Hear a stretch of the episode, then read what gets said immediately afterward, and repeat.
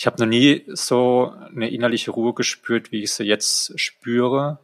Ähm, man hat mich zwar früher mal bezeichnet, dass ich ein ruhiger Mensch bin, aber ich würde es nicht beschreiben, dass ich früher ruhig war, weil es war recht laut in mir. Ich war aber einfach leise. Durch das, durch das ganz, durch diese viele Unruhe in mir drin wurde ich leise. Hier ist Christoph Mauer und du hörst 100% Zen, den Podcast über Fokus bei der Arbeit, Achtsamkeit im Alltag und heute auch wieder über ganz grundsätzliche Fragen des Lebens. Ich spreche heute mit Alexander Hirsch. Er ist Naturcoach und Trainer und noch manches andere. Du wirst alles im Verlauf hören. Dich erwartet ein Gespräch über Anstrengung und Ruhe, Achtsamkeit und Fokus, Ankommen und Loslassen, über Visionen und wie man sie teilt und es geht immer wieder über das Draußensein. Und alles in allem ging es auch sehr viel um Verwirklichung des Selbst und Verwirklichung des Lebens. Danke, dass du zuhörst. Ich wünsche dir viel Spaß und eine lehrreiche Zeit.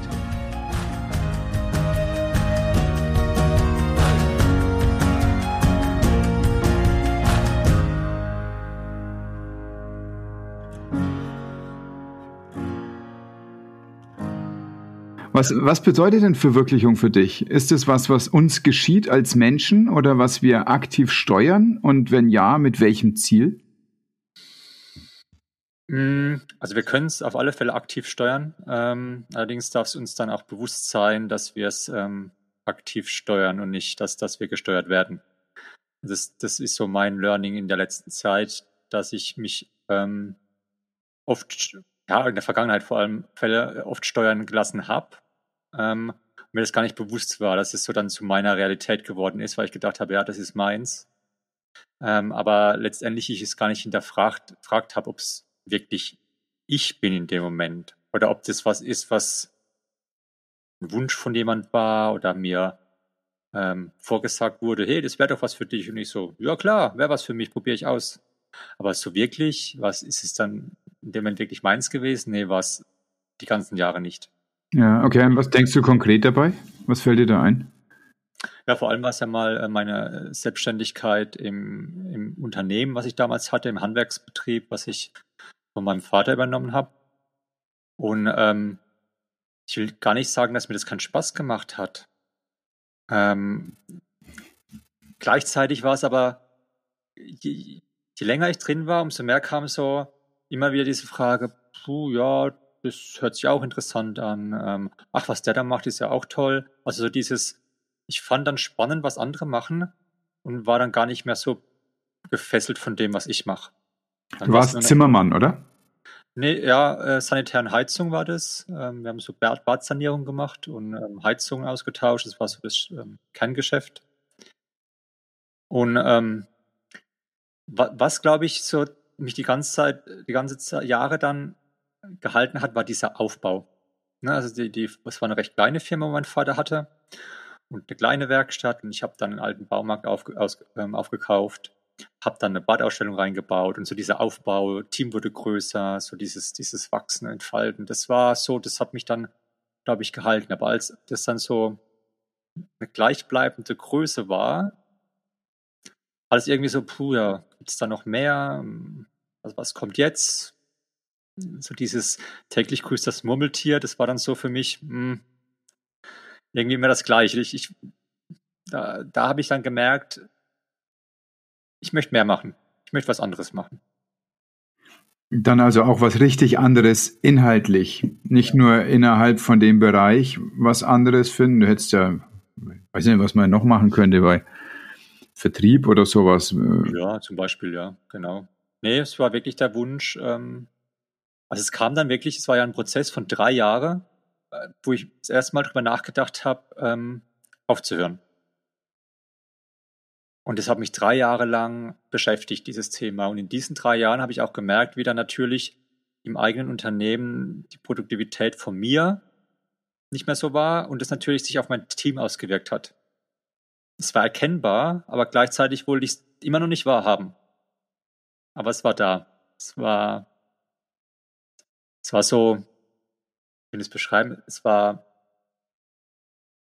es war klar, dass ich was anderes machen möchte. Es war, war, war drin, aber es war so, weißt du, was der Kopf dir dann erzählt, wie, kannst du aber nicht aufhören. Das hast du so lange was aufgebaut und was sollen ne, die Leute dann denken? Ich meine, ich wohne in einem Ort mit 8000 Einwohnern, es, ist, es nennt sich zwar Stadt, aber es ist wie ein Dorf.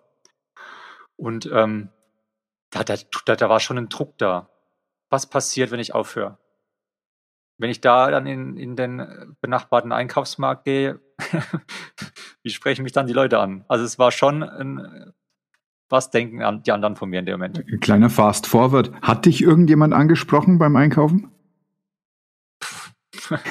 Keine 5%. Weil sie haben sie gefragt, und wie geht's Ihnen? Alles gut? Die waren dann schon besorgt oder wie geht's dir? Was, ähm, weil manche es nicht hundertprozentig mitbekommen haben, warum ich aufgehört habe. Und aber viele kamen, es kam, es kam tatsächlich mehr und haben dann ähm, gesagt, hey, Respekt vor deinem Mut, dass du den Schritt gemacht hast. Es hört dich viel öfters wie irgendwie, okay, wie, wie konntest du das machen? Was haben die Menschen da als mutig dran wahrgenommen? Ähm, diesen, diesen Schritt zu gehen, sich, dass ich mich, dass ich was, was eigentlich die Sicherheit, wo da war, dieses Unternehmen, die Sicherheit zu verlassen und einen Weg zu gehen, wo noch gar nicht klar war, wohin der führt. Das war für dich selber wahrscheinlich eine ziemlich verrückte Situation, oder? Ja, sehr. Ja, ja. Ich wusste es ja noch gar nicht. Also ich war, am Anfang war es ein Weg von, äh, nicht irgendwie ein Hinzu, weil ich noch gar nicht wusste, wohin ich gehen sollte. Ich war nur der, der, der innerliche Druck, da das nicht mehr machen zu wollen und was Neues zu finden, war groß. Und dann habe ich ähm, so auf die kleinen Zeichen auf einmal gehört. Dann hat sich so eine Möglichkeit ähm, angeboten, dass ich wo anfangen kann zu arbeiten, wo eine größere Firma ähm, ja, neue Leute sucht. Und ich hatte diesen, ich bin auf dieses Vorstellungsgespräch gegangen. Ich war einer der wenigen von ganz vielen Bewerbern, wo genommen wurde. Ich hatte dann den unterschriebenen Arbeitsvertrag da liegen, aber immer noch war so ähm, ne, ausgereizt bis zum Schluss. Ich konnte den, ich hatte den, glaube ich, anderthalb Monate da liegen und dann bis zum letzten Tag, wo ich dann die Möglichkeit hatte, den noch zu unterschreiben, habe ich es dann gemacht und habe ihn abgegeben. Weil dann war es natürlich amtlich, dass ich, ähm, es war witzig, ich habe das vorher auch schon kommuniziert mit, mit meinen Kunden, weil ich wollte ja nicht so kurz vor knapp da denen sagen, ich mache nichts mehr.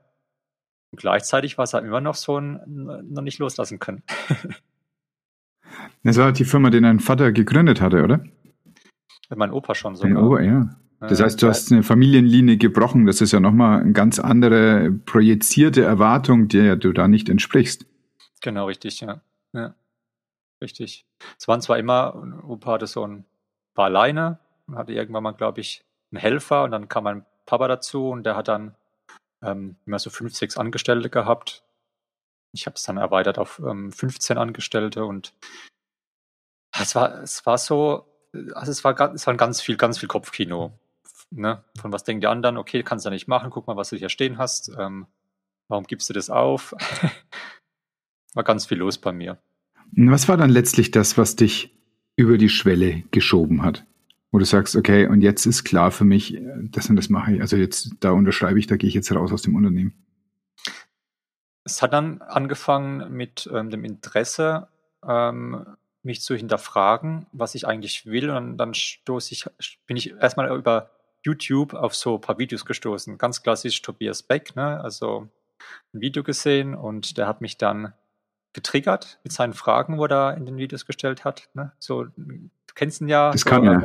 Ja, ähm, mach mal was aus deinem Leben, da gibt's noch mehr und ähm, ne, so, der hat mich praktisch vorne mal genommen, geschüttelt und dann wurde ich ein bisschen wach und dann, dann kam, dann kam ein, ein richtig geiler Zufall. Ähm, der liebe Aaron, der jetzt bei Gistan Gärtner auch im Team ist, der war damals ähm, Außendienstmitarbeiter bei einer Firma, die mich beliefert hat. Und der hat mich gefragt, ähm, Alex, ich wollte dich jetzt schon öfters mal auf eine Werksfahrt mitnehmen, aber du gehst da nie mit. Und ich so, ja, ich kenne die ja, glaube ich, schon so ziemlich alle und es ist immer der gleiche Ablauf. Ich möchte ich nicht mit. Und dann hat er gesagt, ja, was, was möchtest du mal machen? Ich sagte, ja, irgendwas, wo ich, wo ich was Vernünftiges lernen kann, das wäre toll. Und dann hat er gesagt, du, ich glaube, da habe ich was für dich. Ich bin Crew äh, bei Tobias Beck. Ich spreche mal mit deinem Chef, vielleicht habe ich da eine Möglichkeit. Und dann kam er beim nächsten Mal vorbei und hatte eine Karte für die Masterclass dabei. Und so hat dann mein Weg der Persönlichkeitsentwicklung angefangen. Und es war für mich das erste Zeichen, dass es jetzt soweit ist, aufzuhören. Das war kurz bevor ich mich tatsächlich dann ähm, entschieden habe, diese Bewerbung ähm, zu machen. Weil da war schon ein bisschen mehr der Mut, da aufzuhören. Und nach der Masterclass, da ging es dann ab, weil dann habe ich mich gleich fürs nächste Seminar angemeldet und da wurde ich auf einmal wach. Und dann kamen ganz viele Fragen, die ich mir gestellt habe ähm, und ähm, ja, mich hinterfragt habe. Es hat, hat, auch sehr viel gelöst. Ich war ein wenig emotionaler Mensch früher. Und ähm, da, da kamen dann halt Emotionen hoch, die ich so nie kannte. Und als die hochkamen, habe ich gewusst, boah, Alex, ähm, was hast du verpasst? Was gibt's da noch mehr in, in mir selbst zu entdecken? Und wenn ich in, in mir noch mehr entdecken kann, was passiert dann um mich herum? Was kann, was kann ich da noch mehr entdecken? Und dann war die Neugier so groß, ähm, mehr, mehr zu finden, also mich mehr zu finden, mich mehr selbst kennenzulernen. Und dann war ich ja, auf vielen Seminaren und ähm, habe dann gemerkt, okay, ich komme immer dahin näher, was ich tatsächlich möchte. Und das ist aber jetzt wahrscheinlich nicht mehr diese Stelle, die du damals rausgesucht hast, oder? Nee, m -m, definitiv nicht, nee. da die Entscheidung hatte ich noch getroffen, wo ich ja noch so eine, anderes Denk, andere Denkweise und, eine ganz andere ähm, Gefühlswelt hatte. sondern wo ging es hin? Was, weil, weißt du, du bist jetzt so, ich kenne dich ja schon zu einem Zeitpunkt, äh, wo, wo das alles, was du gerade beschrieben hast, Geschichte ist. Ich habe dich als emotional ganz warmen und zugewandten Menschen kennengelernt.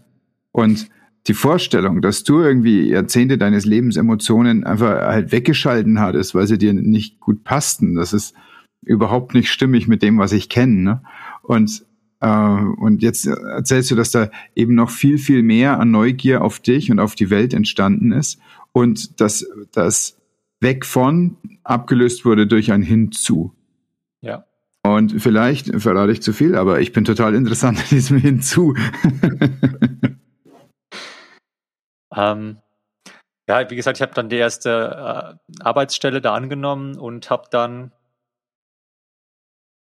ah, ich will sagen, nach einem halben Jahr ungefähr gemerkt, puh, irgendwie, und da waren ja schon dann wieder die ersten weiteren Seminare in diesem halben Jahr und dann habe ich gemerkt, ja, das ist auch nicht das, wo ich bleiben möchte. Und dann kam durch ein, auch wieder, ja, ich glaube ja nicht mehr an Zufälle. Also ich, ich verwende zwar das Wort Zufall, aber dann, dann ich glaube, weil ich es einfach ausgesendet habe, kam dann das auch auf mich zu, dass dann ein guter Freund von mir ähm, Unterstützung gebraucht hat in seinem Handwerksunternehmen.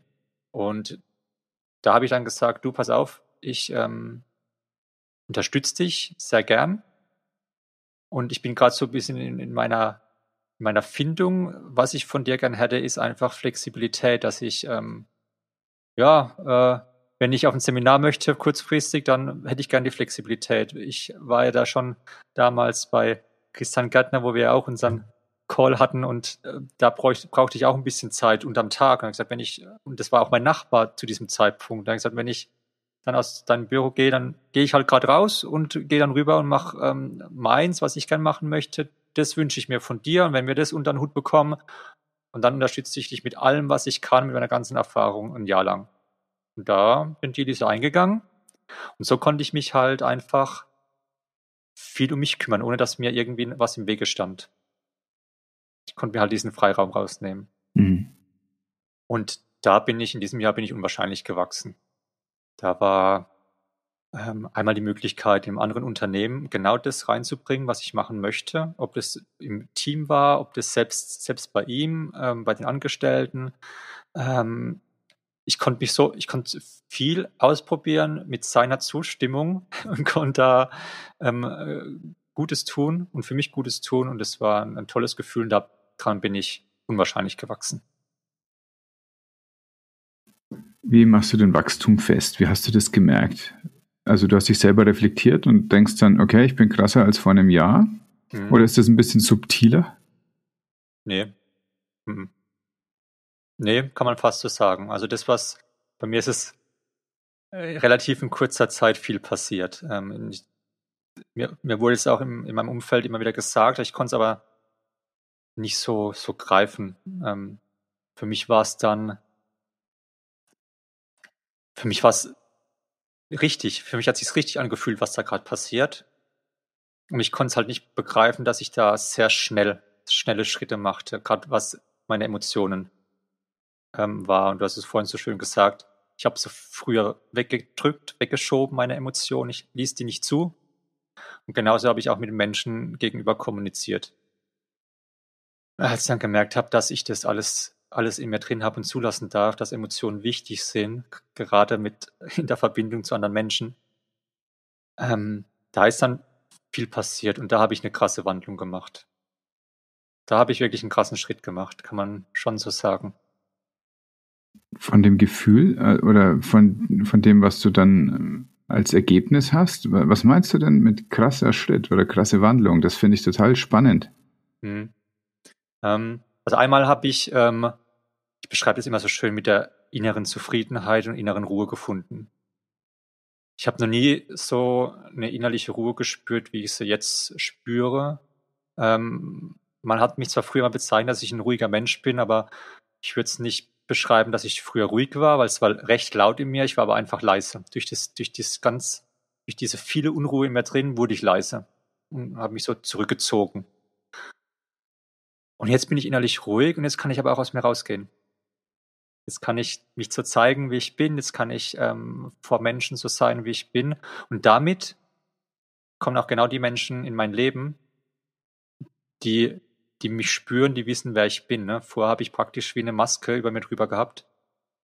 Und, ähm, und jetzt ist die Maske weg und jetzt sehen mich die Leute. Und denen das gefällt, die kommen auf mich zu.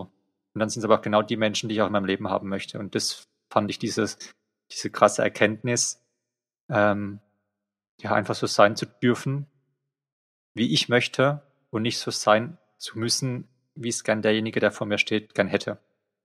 Und konntest du die Leute, die vorher mit dir den Weg gegangen sind, so mitnehmen? Oder blieben da manche am Weg stehen und haben eher den Kopf geschüttelt und du hast dann erstmal so ein Gefühl vielleicht auch davon gehabt, jetzt alleine in den Weg gehen zu müssen? Also es war, es waren wenige, die ähm, das so verstanden haben und ähm, es, es, war ein, es war ein Alleingang, ja. Wie gehst du damit um? Ich finde es sehr anstrengend. Also ich kenne das und ich finde es total anstrengend. Nee, ich fand es tatsächlich nicht anstrengend. Ich fand es ähm, für mich bereichernd. Ich war so in meinem, ich würde fast sagen, es war für mein, für meinen, für mein neues Leben ein Flow-Zustand, weil ich gemerkt habe, dass mit jedem Male, wenn ich mich auf die Situation einlasse, ich mich mit mir beschäftige, jedes Mal ähm, eine Leichtigkeit hinterherkommt. Und mein, du kennst ja auch diese Seminare und die sind nicht immer einfach und die sind, äh, man hat seinen Prozess und man, äh, man möchte manchmal vielleicht auch einfach gehen und, und das Seminar nicht machen. Aber gleichzeitig habe ich gewusst, egal was passiert, wenn ich das durchstehe, dann wird es danach wieder leichter. Und so beschreibe ich jetzt auch mein Leben, es ist leicht. Es ist nicht mehr so schwer wie früher. Mhm. Ich las neulich im Ärzteblatt einen Artikel, da ging es um die Nebenwirkung von Psychotherapie. Jetzt ist Psychotherapie nochmal ein anderer Schnack als Coaching und Coaching ist nochmal ein anderer Schnack als auf Seminare gehen. Aber letztlich passiert da schon was, wenn an deinen Grundfesten gerührt wird, Werte sich neu orientieren. Und da stand eben drin, dass es Kolleginnen, Kollegen gibt, die ihre äh, neuen Patienten im ersten Gespräch schon warnen, dass eine Psychotherapie Auswirkungen haben kann auf die Zufriedenheit mit der Arbeit, auf Beziehungen zu anderen Menschen. Es kann zu Krach in der Ehe kommen. Und im schlimmsten Fall kann sogar eine Beziehung mit dem Partner zu Ende gehen. Und ich las das so durch und dachte mir, na ja, aber gelegentlich ist es ja wirklich auch wünschenswert, was die da beschreiben. Also das ist jetzt keine Nebenwirkung, sondern das ist halt der Kern des Übels. Ich mhm. denke schon, dass wir oft einfach in, in Zusammenhänge verstrickt sind und aus diesem Verstrickten heraus sich zu wickeln. Das ist die Entwicklung. Ja. Und dabei bleibt aber was von den Stricken halt am Boden liegen. Ja, sehe ich genauso. Ja, so war es auch. Und aus diesem stetigen Orientieren und Ausrichten erlebst du dann jetzt so eine mh, hm, sowas wie eine, eine, ein ruhiges Setteln, also ein, ein zur Ruhe kommen und hinausschauen, oder ist für dich der Flow jetzt die Ruhe geworden? Wie stelle ich mir das vor? Hm, also ich muss sagen, bis noch vor gar nicht so lange her war immer noch so ein, ein, ein Ausrichten da. Jetzt, jetzt würde ich aktuell sagen, ich habe meine Richtung, die steht. Erzähl mal davon. Hm, ich spring mal ein bisschen zurück. Also für mich war klar, dieses, ähm, ähm, also ich kam mir dann irgendwann ähm, durch, durch diese Seminare war mir habe ich so ein bisschen auch mein Warum gefunden, was ich gerne machen möchte. Und da war ganz klar, und es geht auch zurück noch in, in meinen Handwerksbetrieb. Der schönste Moment war, wenn ich Menschen hatte in meiner Ausstellung und sie beraten durfte für ihr Traumbad. Da lag schon alles fest, das Budget, ich musste nichts verkaufen, ich musste einfach mit Menschen äh, den Weg finden zu ihrem Traumbad. Das war der schönste Moment, wo ich in, in diesem ganzen Unternehmen hatte. Und daraus hat sich jetzt auch ähm, entwickelt, dass ich gern Menschen, gern Menschen unterstütze äh, in ihren Prozessen, auf ihrem Weg. Ähm, ich würde es mal so beschreiben, auf ihrem Weg zu, ähm, zum glücklichen Leben. Ähm, und was ich schon immer gern gemacht habe, war draußen in der Natur zu sein. Und deswegen war so im ersten Moment Naturcoaching, wo ich auch jetzt schon einige Ausbildungen gemacht habe, der richtige Weg für mich. Aber da war ich jetzt an einem Punkt, wo ich dieses, warum möchte ich mein Coaching in der Natur machen, da war ich bei mir noch nicht tief genug drin. Weil draußen sein heißt, heißt jetzt, habe ich jetzt auch erst vor kurzem für mich wieder entdeckt, heißt frei zu sein, draußen zu sein, mehr die Welt zu entdecken. Und ähm, das ist, als ich das für mich erkannt habe, wurde es halt richtig warm bei mir ums Herz. So dieses, ich möchte mehr von dieser Welt sehen. Hatte ich ja früher auch nie ähm, durch mein eigenes Unternehmen, aber es kamen dann so Bilder auf, wo ich überall hin möchte und dieses Unabhängigsein, von überall arbeiten zu können. Boah, das ist, das da, da fängt es von mir an, jetzt schon wieder gerade warm zu werden innerlich, wenn ich wenn ich das, das ausspreche. Dann habe ich gemerkt, okay, Naturcoaching, ja, macht mir Spaß, aber bin ich ortsgebunden, weil, ne, also ich mache es ja in der Natur, nicht online. da müssen ja die Menschen dann vor Ort da sein und wenn ich dann in der ähm, irgendwo weiterreise, dann finde ich ja wahrscheinlich nicht gerade so auf Anhieb den nächsten Teilnehmer für mein Coaching. Und da kam dann auch wieder das nächste ähm, in mein Leben und was ich früher nie so wirklich gesehen habe. Und das war dann ein Direktvertrieb. Und ich habe das dann, ähm, ich habe die, da geht es um Ernährung, um, ähm, äh, um eine Ergänzung, eine Optimierung für Menschen, damit sie halt auch ähm, sich besser fühlen, dass sie gesünder werden. Und ich habe das, das schon lange genommen und weiß auch, was das bei mir bewegt hat und gesagt, hey Alex, es passt alles zusammen. Ähm, ich habe mich schon immer für Sport interessiert, schon immer für meine Ernährung interessiert. So, und dann kam auf einmal der nächste Punkt, als ich dann äh, verstanden habe, dass man da auch ein eigenes Team aufbauen kann. Als ich das verstanden habe und realisiert habe, dass ich Menschen, egal wo die herkommen, egal was für eine Vorgeschichte die haben, eine einfache Möglichkeit bieten kann, sich was aufzubauen, und die auf dem Weg zu begleiten, zu unterstützen, mein Coaching anwenden kann, was ich jetzt in der letzten Zeit alles schon gemacht habe. Auf einmal wurde es die Sache für mich, ja, ich nenne es einfach mal rund. Das hat sich so, ich, ich kann alles in, in diesem Bereich, alles das, was mir schon immer Spaß gemacht hat, hat sich genau da gefunden. Und wenn ich jetzt einfach sehe, was dann in, in letzter Zeit, wie viele Menschen ich schon helfen durfte, egal ob es gesundheitlich war oder ob es in in einem, Aufbauen von einem Plan B war, was auch immer. Boah, da fühle ich mich wohl. Und das Schöne war, zu erkennen, dass ich es von überall kann. ich brauche ein Telefon, ich brauche vielleicht einen Laptop. Ich kann es von überall machen und ähm,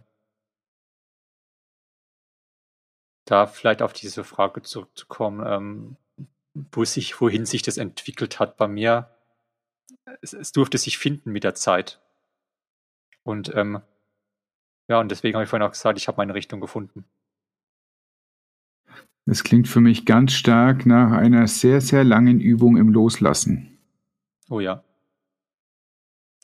Ja, weil das musste ich immer wieder. Ne? Also es war nicht nur das Unternehmen damals im Handwerk, wo ich angebraucht habe zum Loslassen, aber es war ja in der letzten Zeit immer wieder ein, ein irgendwo reinschauen, mal gucken, was ist das, ähm, wie gefällt mir das, was macht es mit mir und dann zu erkennen, okay, da ähm, hm, war eine schöne Erfahrung und die nehme ich auch mit und die kann ich auch für das nächste sicherlich verwenden. Aber ich ähm, lasse das jetzt los, denn ich muss gucken, was es noch so gibt, weil es das noch nicht war, was ich, was, was, was in meinem Herz angekommen ist, so würde ich es mal beschreiben. Damit verlässt du natürlich so endgültig irgendwie diese Ebene des analytischen Verstandes. Es geht ja bei dieser Entscheidung bei dir ausschließlich ums Körpergefühl, oder? Ja. Ja. Ja, tatsächlich. Wie kannst du sowas vermitteln? Weil ich möchte meinen, dass es vielleicht was ist, was, was du auch als wichtig erachtest, um das an die Leute, mit denen du arbeitest, weiterzutragen. Wie gelingt dir das denn in einer Welt, die so überdreht auf den Verstand ist? Mhm. die so einen Fetisch hat bei Worten, bei Formulierungen, bei Differenzierungen durch Worte, da dann so eine, eine umschließende Energie, so eine fühlende Energie reinzubringen. Und rüberzubringen vor allem. Ah, ja, rüber, rüberzubringen hast du schön gesagt, denn genau das ist es. Ähm, wenn ich die, in, in, dieser Energie drin bin und ähm, dann spüren das auch die Menschen, die mir gegenüberstehen. Also die merken da schon, ähm, also sie spiegeln mir das auch und sagen mir das dann, da, sie fühlen sich da schon irgendwo am Anfang vielleicht irritiert, aber sie merken, da ist was ganz anderes. Da wird's, ist, ist eine Sicherheit irgendwann da, irgendwann ist ein Vertrauen da und das können sie nicht beschreiben. Und da sind wir ja schon da an dem Punkt, ne? Wenn es um Gefühle geht, beschreib mal Gefühle. die darfst du fühlen, da gibt es nicht viel zu beschreiben für mich. Ähm, weil wenn du anfängst, ähm, da wieder drüber nachzudenken, was ist das, wo kommt das her, dann bist du ja schon wieder im Kopf. Mhm. Und, und, da, es ist nicht immer einfach. Also es ist auch schwer zu beschreiben, das kommt immer auf den Moment drauf an. Das ist so ein, so ein, so ein Moment, wo es auf einmal den Teilnehmern, wobei wir sind, auf einmal Klick macht, wo sie merken, okay, boah, da ist mehr wie einfach nur der Gedanke, da ist, da ist ein Gefühl da. Und auf dieses Gefühl darf ich vertrauen. Ähm, geht manchmal schnell, manchmal ist es ein Prozess über ein halbes Jahr, bis, bis jemand da das spürt und darauf vertrauen kann, aufs, dass er aufs Bauchgefühl, auf sein Herz vertrauen darf. Mhm. Ja, wie mir es gelingt, war deine Frage, ne? Ähm, glaube, es ist die hundertprozentige Präsenz. Es ist ähm, die hundertprozentige Aufmerksamkeit. Es ist im richtigen Moment die richtige Frage zu stellen. Ähm, ja, genau. Mhm. Wenn das kann jetzt natürlich keiner sehen, außer uns beiden.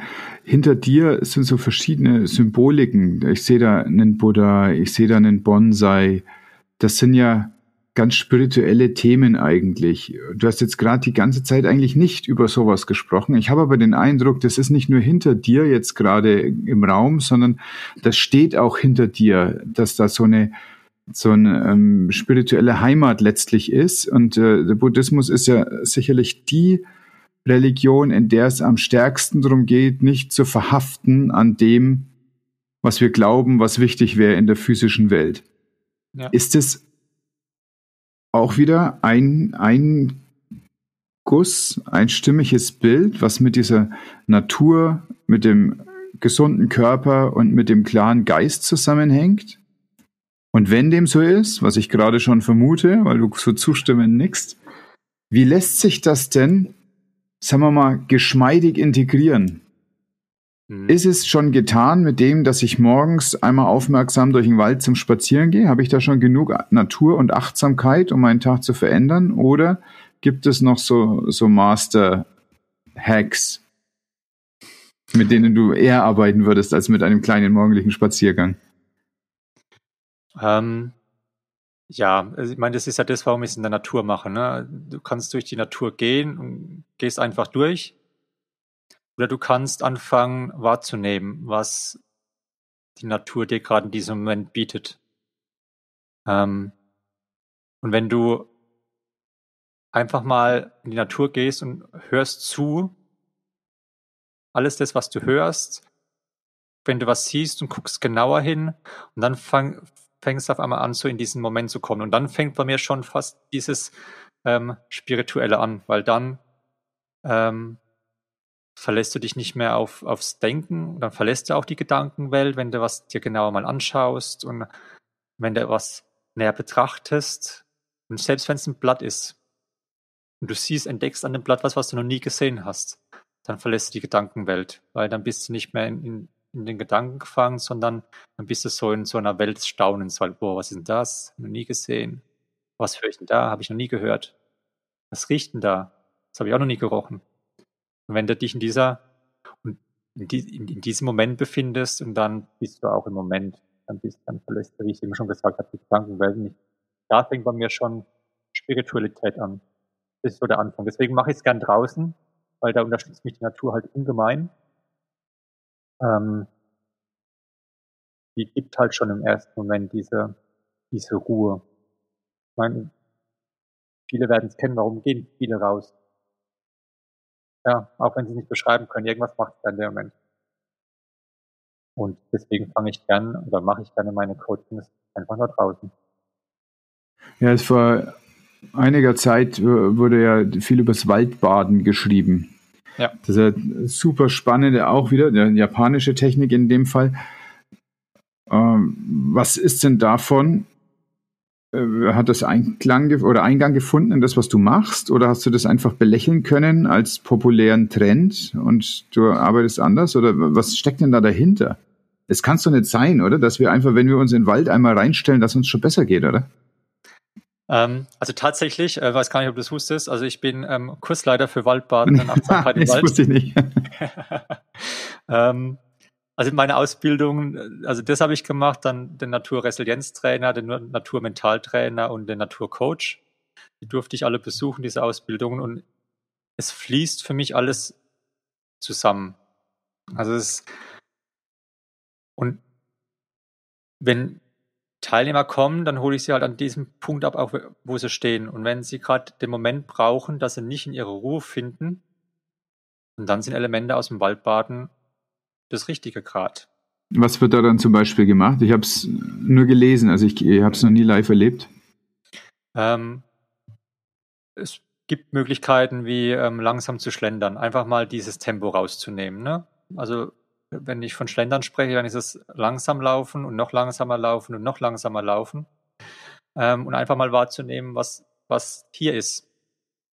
Einfach mal hinzuhören, was viele gar nicht machen, wenn sie durch den Wald gehen oder durch die Natur gehen. Ähm, oder dieses, dieses Wiederentdecken, das Kindsein. Es gibt eine tolle Übung, da gibt es so Standluben, die drücke ich dann ähm, den Teilnehmern in die Hand. Und die dürfen dann mal mit ihren Lupen entdecken, was sie, was sie entdecken wollen. Zum Beispiel, wenn sie an einen Baum gehen und gehen mit einer Lupe an eine Rinde, dann sieht es aus wie so ein, wie so ein Canyon, diese kleinen Furchen von der Rinde. Und dann kommen die wieder ins Staunen und wieder raus aus der Gedankenwelt. Ne? Dann verfällt wirklich so dieser Stress. Und wenn das der Punkt ist, wo gerade der Teilnehmer braucht, dann fange ich da an. Und so kann ich halt diese verschiedenen Elemente ähm, aus Resilienz, Mental und des Coachings und des Waldbadens einfach miteinander verbinden.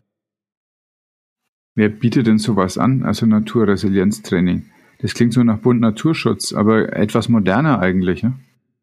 Ja, es ist, ähm, also wo ich es gemacht habe, das ist die Deutsche Akademie für Waldbaden und Gesundheit. Und die bietet es an und da bin ich aktuell auch noch ähm, Dozent und ähm, darf jetzt das, was ich als Ausbildung gemacht habe, diesen Kursleiter für Waldbaden und Achtsamkeit, darf ich jetzt die Ausbildung leiten. Das mache ich dann halt, das ist dann so freiberuflich und ähm, immer dann, wenn ich gebraucht werde und ich auch die Zeit dafür habe und dann übernehme ich das gerne. Okay, wir werden den Link in die Show Notes packen. Schön, spannend. Damit äh, fallen ganz viele so von den Fragen, die ich gerne stelle, weg. Also zum Beispiel interessiert mich immer, wenn ich mit jemandem spreche, von dem ich den Eindruck habe, der kriegt was weggearbeitet, wie machst du Fokus?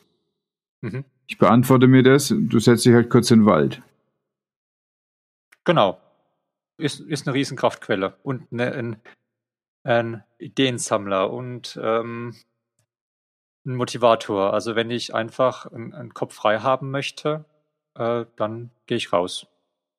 Weil ich einfach weiß, wenn ich da draußen bin und dann kommt wieder Feuer, dann kommen wieder neue Ideen. Und ähm, das ist eine Energie- und Kraftquelle auf alle Fälle.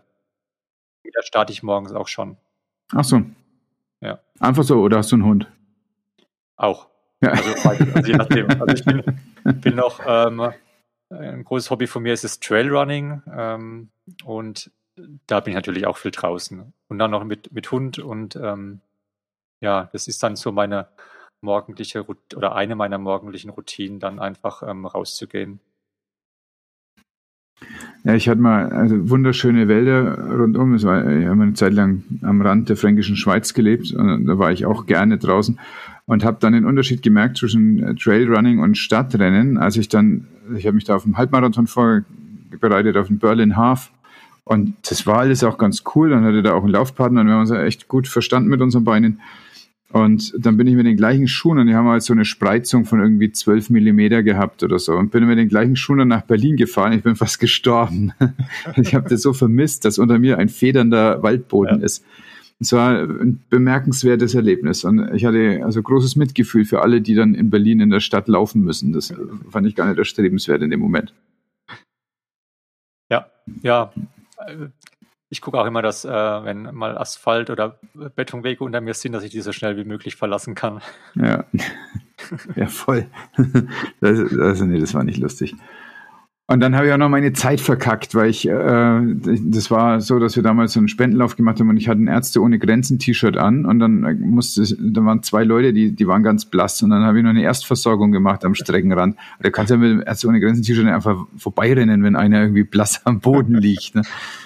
Und da war meine ganze schöne Zeit kaputt. Und dann habe ich mich geärgert. Die Beine haben wehgetan, die Zeit war kaputt. Und ich dachte, was war denn das jetzt für eine Erfahrung? Hast du aber dann nicht nochmal probiert? Nee. Äh, interessanterweise hatte ich danach überhaupt keine Lust mehr auf Laufen. Okay. Und dann, äh, ich hatte mir offensichtlich nur dieses Ziel gesteckt, das mal zu machen.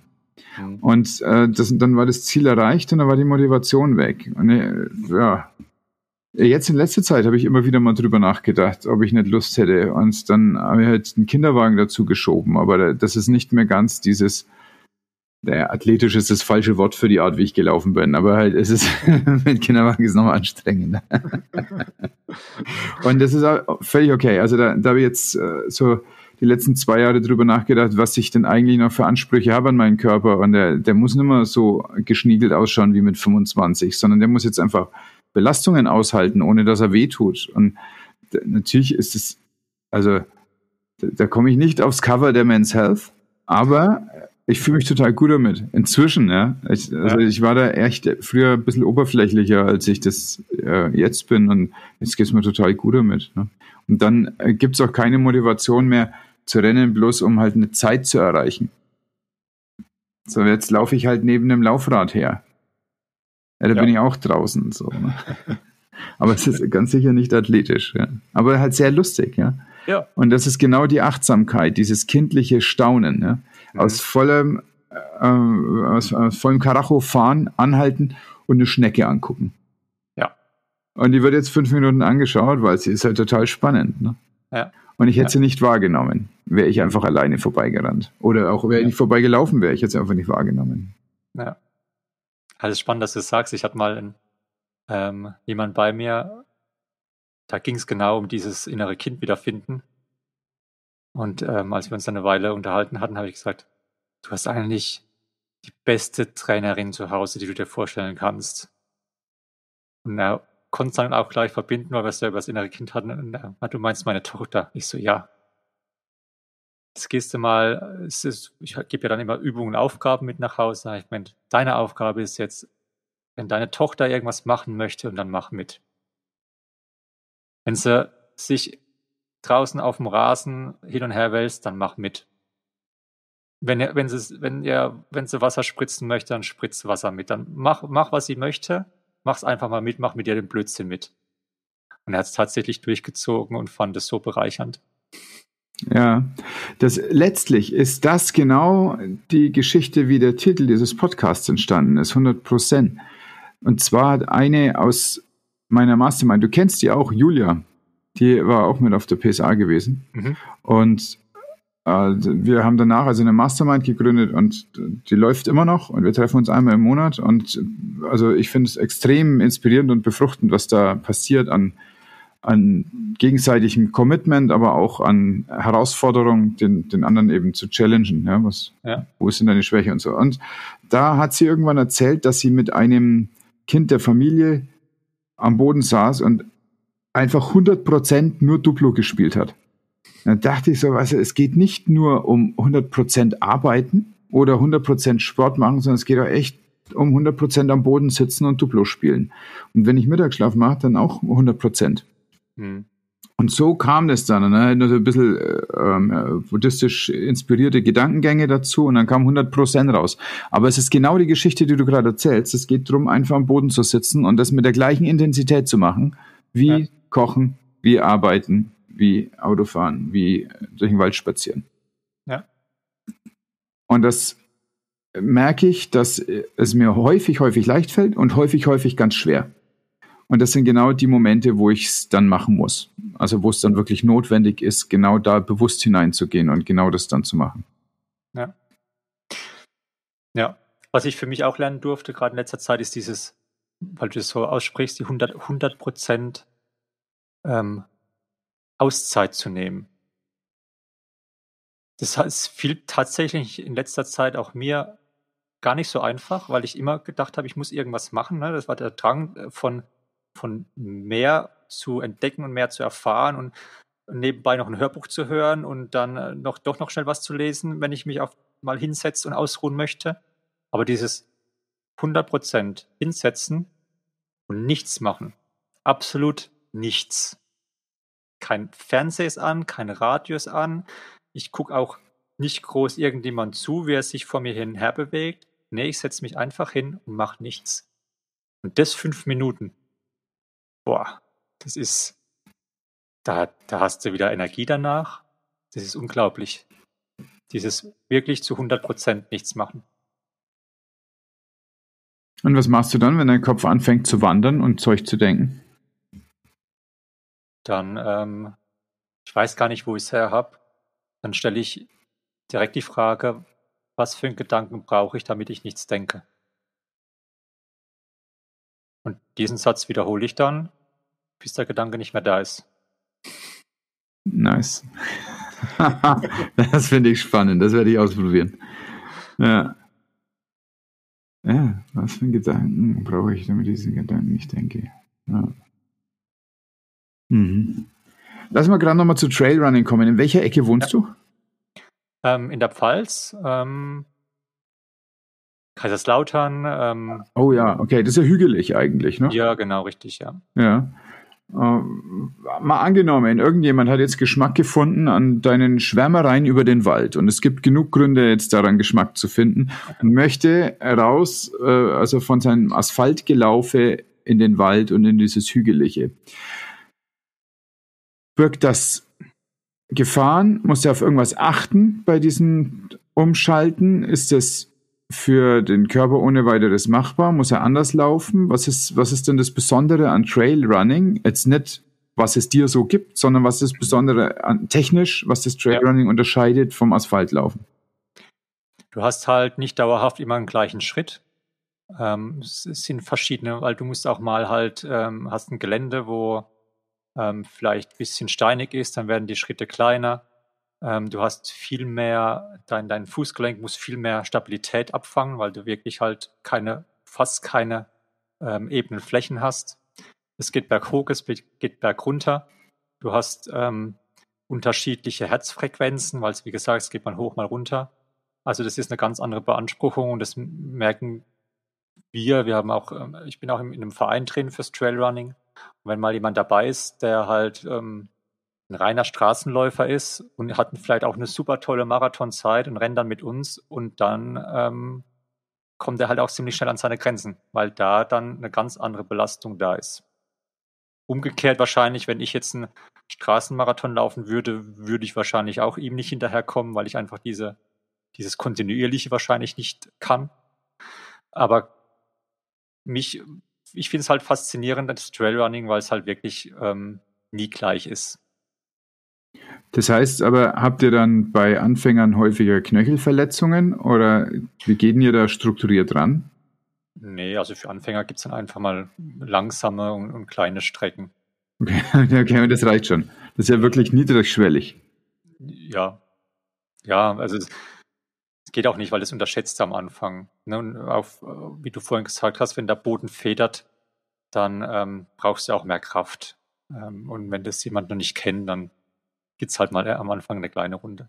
Ja, auf jeden Fall. Ich habe damals äh, wahrscheinlich mehr Zeit auf der Black Roll verbracht, als ich Laufschuhe an den Füßen hatte. das waren ganz interessante körperliche Erfahrungen. Ja. ja. Und äh, überhaupt, also auch dieser Wechsel von, äh, von dem Asphaltläufer in den Wald, aber auch vom Flachläufer in Hügelland, das ist ja, ja. wirklich ganz frappierend. Das äh, hat verschiedene Effekte. Ich denke, das eine ist dabei, die Höhe, als meine Frau, die damals auf normal Null gelebt hat, direkt an der Nordseeküste und ist dann zu mir nach Erlangen gekommen und wir sind dann halt dort im, das ist ein, so ein kleiner, also es wird Berg genannt, das ist ein Hügel, ja, aber Berg heißt er. So, und dann sind wir da also so rauf und runter gelaufen und das lag 450 Meter über normal Null, möchte ich meinen. Und sie hat schon diesen Unterschied gemerkt. Aber sie hat auch gemerkt, dass der Sprint bergauf sich komplett anders anfühlt als das Laufen in der Ebene.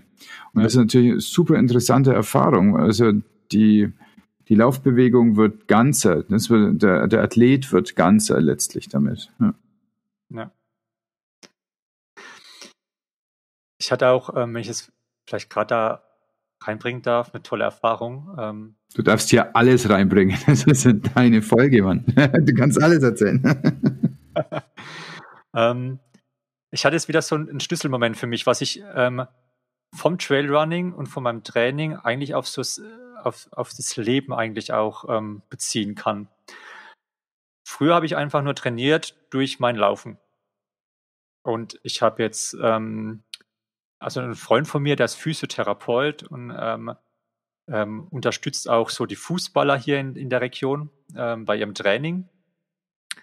Und mit dem kam ich dann ins Kon in den Kontakt und dann hat er mir Übungen gegeben, wie ich trainieren kann. Also zuerst mal hat er eine, eine Bestandsaufnahme gemacht. Ähm, es war nicht schön, die zu hören, aber sie war wichtig zu hören in dem Moment. Ne? Und das, das ist wieder so das Typische fürs Leben. Ne? Ähm, mal eine Bestandsaufnahme zu machen. Okay, was läuft vielleicht nicht so rund? Ich will es nicht unbedingt hören, aber es ist vielleicht gut zu wissen, dass ich was dran ändern kann. Und bei mir war es tatsächlich ein paar Regionen am Körper, wo halt nicht so gut trainiert waren, aber wo fürs Laufen eigentlich entscheidend sind. Und das fand ich faszinierend. Ähm, und dann hat er mir diese Übungen gegeben. Dann habe ich die konsequent gemacht, obwohl mir die gar keinen Spaß gemacht haben. Ne, ich wollte ja lieber laufen. Hätte ich lieber die Zeit in Laufen investiert, so war mein erster Gedanke, hätte ich mehr Spaß gehabt.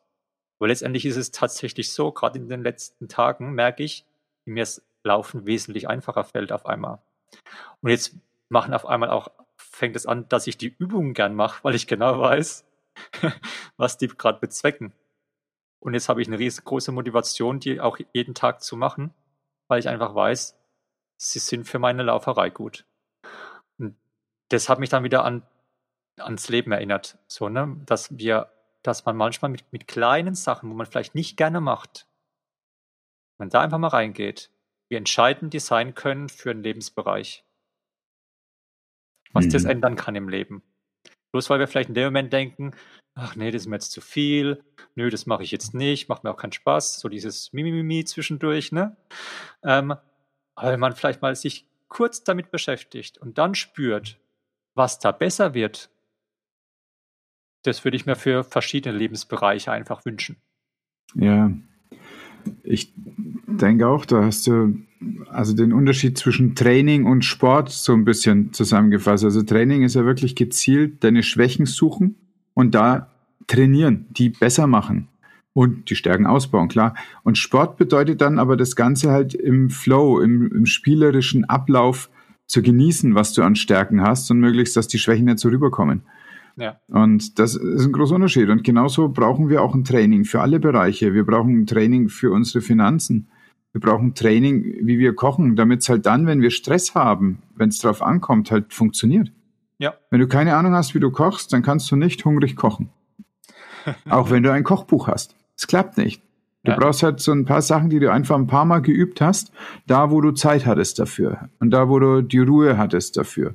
Und das gleiche gilt für Aktienkäufe. Natürlich kann man derzeit äh, bei Aktien ganz interessante Schnapper machen, aber dazu musst du es vorher schon mal gemacht haben, sonst hältst du den Druck nicht aus. Mhm. Und das geht weiter und wir werden in jedem Bereich des Lebens etwas finden, wo du denkst, in dem Moment der Ruhe ist es klug, sich da mit den Schwächen auseinanderzusetzen, damit dann, wenn der Flow gebraucht wird, der auch fließen ja. kann. Ja. Was, was liest du denn gerade? The Secret. Ah, ja, ähm, Burn. Ja, also ist wieder aufgetaucht gerade ähm, in letzter Zeit und ähm, ich glaube, es ist ein Buch, wo man immer mal wieder lesen darf. Ja, du hast es schon mal gelesen. Äh, ich habe, ja, Hörbuch hatte ich.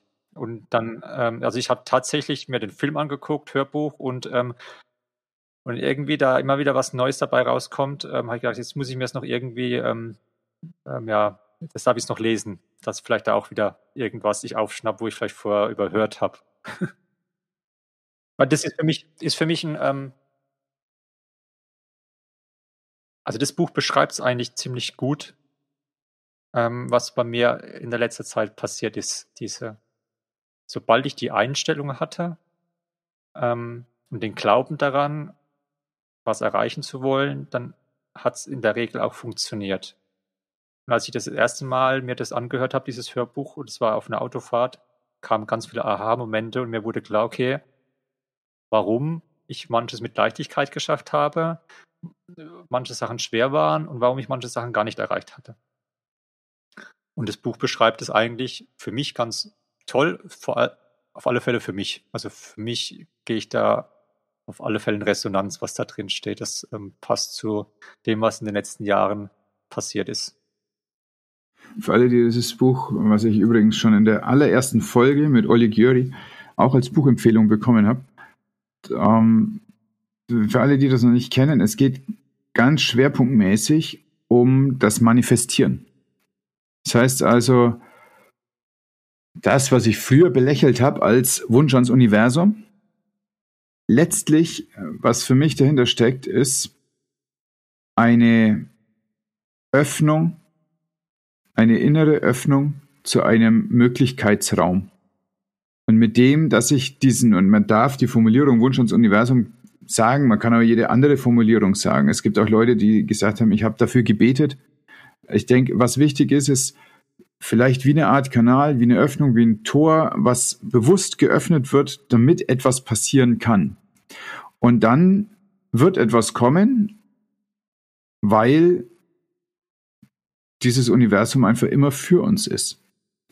Und das ist, das ist der zweite wichtige Punkt an dem Buch, denke ich.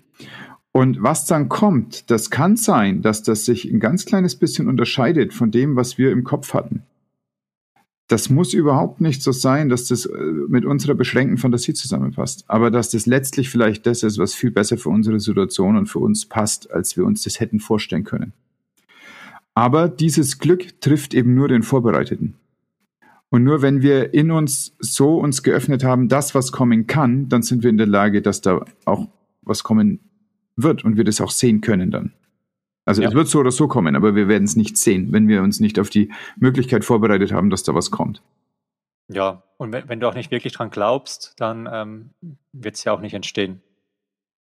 Also für mich war, und, du hast es auch eben selbst gesagt, also vor ein paar Jahren hätte ich das alles noch belächelt. ähm, aber jetzt weiß ich, dass es einfach funktioniert. Jetzt ich habe es eben schon gesagt, es kamen ganz viele Aha-Momente und mir ist jetzt einfach klar, warum ich manche Dinge nicht erreicht habe und manche schwer waren und, und manche Sachen leicht waren. Und, und genau so kann ich es jetzt auch wahrnehmen und dran glauben, dass da, wo ich jetzt hin möchte und ich den festen Glauben dran habe, dass ich es erreichen werde, bin ich mir zu hundertprozentig sicher, dass ich das auch erreichen werde. Wenn da noch das Gefühl hinten dran steht, dass ich das fühle, dass ich da ankommen werde, dann bin ich da absolut im Vertrauen, dass das passiert.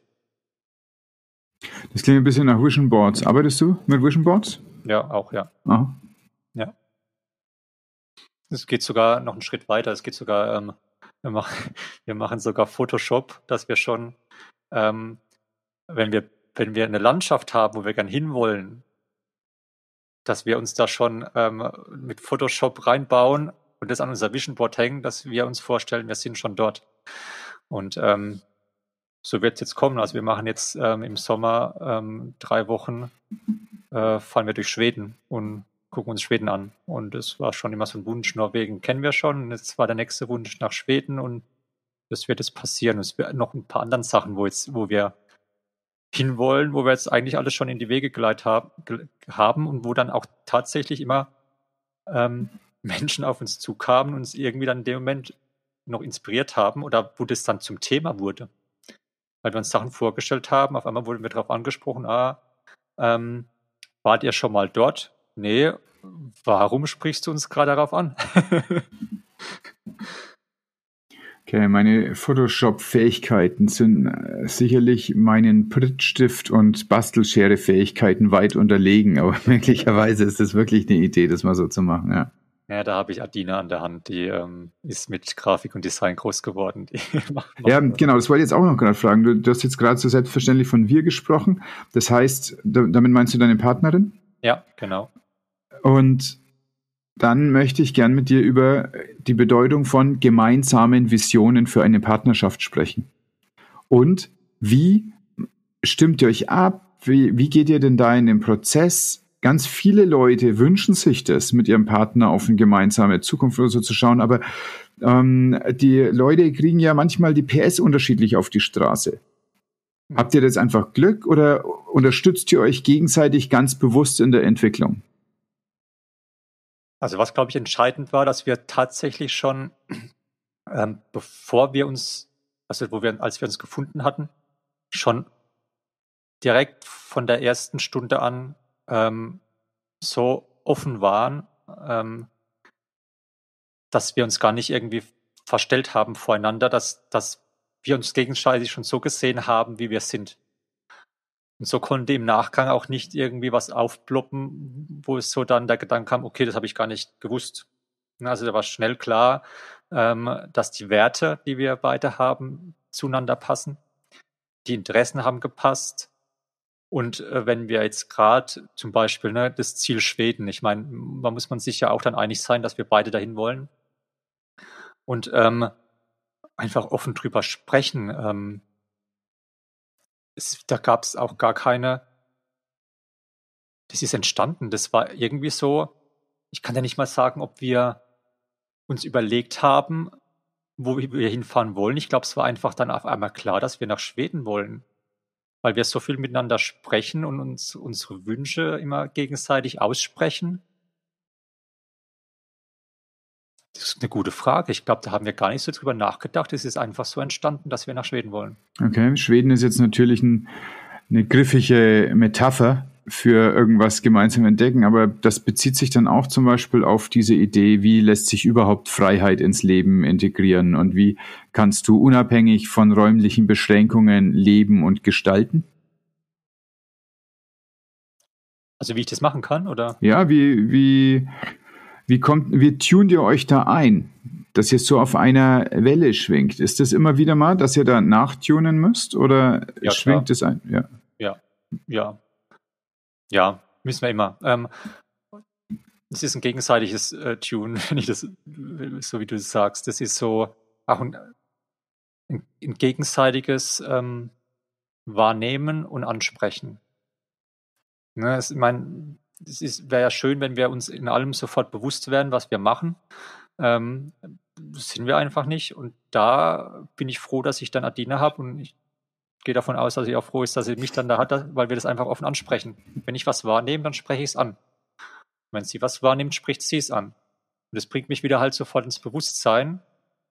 Und so gleichen wir uns halt gegenseitig immer ab, weil so weiß sie in dem Moment auch, wenn sie was wahrnimmt und spricht mich darauf an, dann weiß sie auch genau, was Sache ist.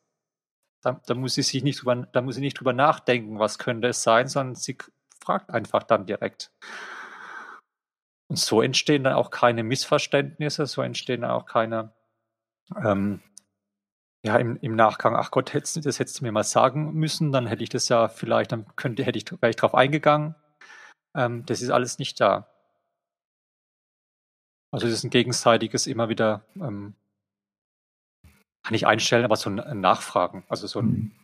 ne, ein, ein, ein, ein herzliches Nachfragen, um halt äh, für damit man jedem was Gutes tut, weil ich will ja wissen, wie, wie kann unsere Beziehung optimal funktionieren, wie, wie, ähm, wie funktioniert, dass wir halt diese ähnliche Verbindung, die wir haben, einfach aufrechterhalten.